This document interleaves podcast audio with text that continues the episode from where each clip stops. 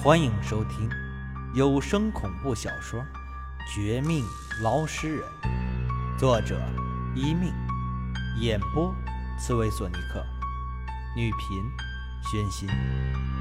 第一百五十六章：老宋翻身。天花板上有密道，倒 V 型的形状，入口还有八卦阵式的符文，刻有奇异纹路。疑似阴行高手施法的吊灯，这难道不就是钓鱼人前辈从前聊起过提到的那种邪门手法——正法邪用吗？居然在这里碰到。他之前说过，这是几百年、上千年前那位绝代高手横行天下时才有的。怎么会？难不成何家请来什么邪道高人？故意这么布局，所以一年多以来，何七妹没法报复，今夜实力也被大大限制。可这里面会不会有什么陷阱？看到这诡异的密道，我第一反应不是逃走，而是警惕。只因这东西极其不祥。曾经和钓鱼人聊天打屁时，他提过。这早已绝迹数百年，别说阴行中人没人懂的，恐怕就算那些和阴行作对的邪道高人也不懂。可他偏偏真的出现，还是出现在一个普通的亿万富豪何家里，这实在是太反常了。反常程度不下于后院那个没水的游泳池。但在我对此疑虑不定时，身后的那堵保险门又被削弱一层，已经可以清晰地听到何三哥、何大姐的冷笑，以及那群道士的得意。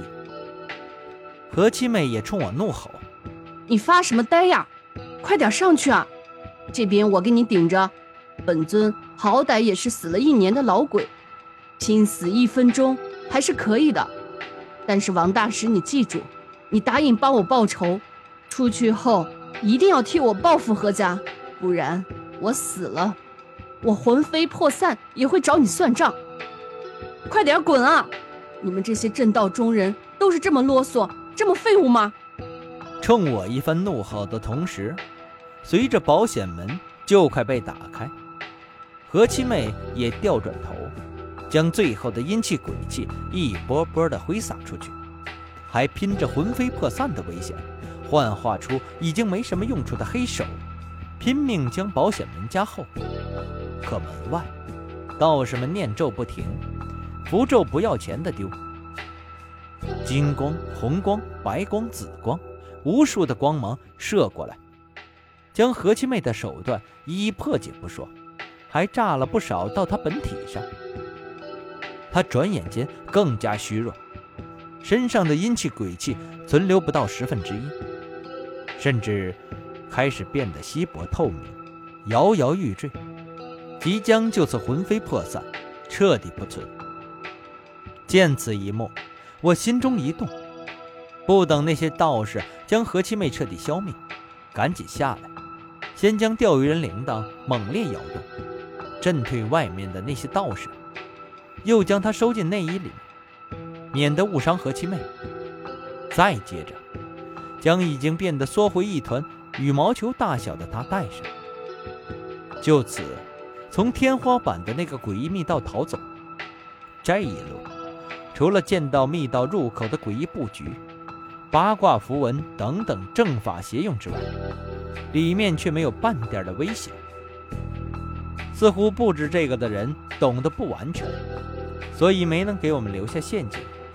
但不管怎样。在保险门被彻底弄开之前，我和何七妹顺利逃出升天。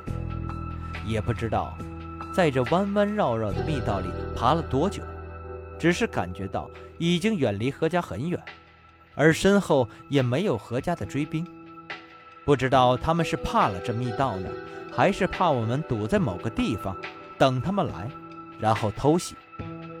总之，等我将奄奄一息，看不清面目。只剩下乒乓球大小黑漆样子的何七妹带出去，趁着外面夜色，打车附近公墓时，时间竟然过去整整一天一夜。他的阴气鬼气更加虚弱，几乎就要马上消散。我一边催司机加速，一边有些可怜同情地看着他。更想到这女孩虽然死后变得极其凶恶，还杀过老赵，但却能替我抵抗。也算有点最后的人性。心思一动，打算一定要救他回来。可开车的出租车师傅有些不乐意，见我一直低头看着胸口某个地方，不言不语不说，一身狼狈和黑血混合着何家密道的浑浊泥土气息和何七妹的恶臭气，开始不爽。老弟。我说你这是掉哪个粪坑了？至于这么难闻吗？不是我嫌弃你啊，你自己注意点嘛，别蹭我的座位，算我求你行不行？我这小本生意不容易，最近又闹出什么何家出事儿，被人调查，牵累到和何家关系的其他大公司，连我们公司也被连累。你要是再弄脏，让我没法接客。我可以跳楼自杀了。你说什么？何家连累其他公司？你看到哪里的新闻？被司机这么一说，一直关注何七妹微弱阴气鬼气的我，忽然一惊，抬头时，也被后视镜里自己比鬼还吓人的面目弄得哭笑不得。好在，这出租车师傅为人不错，没有强迫我下车。看我不知道这么大的新闻，还主动解说起来。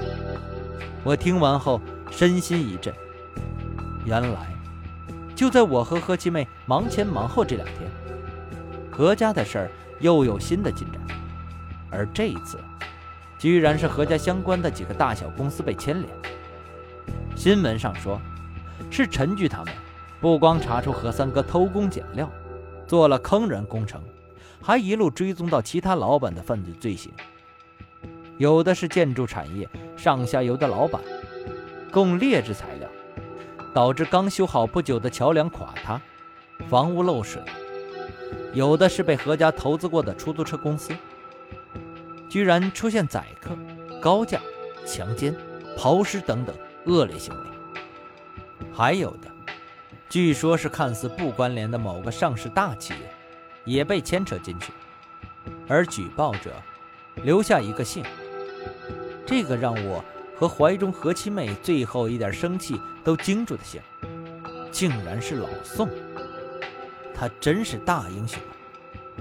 出租车司机继续吹嘘宋氏举报人多正义，替老百姓举报这么多公司，虽然也让他有点损失，但能打击罪犯总是好的。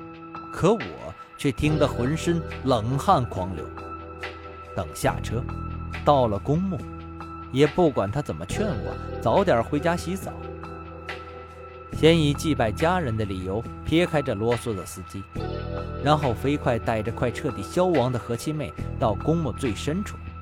一晚上的休养生息过去，天快亮时，何七妹恢复七七八八，总算有恢复人形。还没有逃走，而是继续打算帮我一把，这本是好事一件。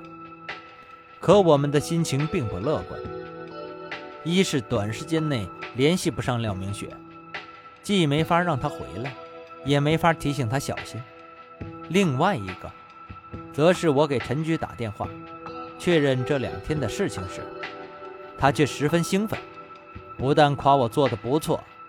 给他们立功机会，还顺势说是给我介绍一下这一次的正义举报人。他叫老宋，好像还是你们认识的人吧？来来，往请。你们熟人慢慢聊。我呀，要开始等追击令，将其他人全部拿下。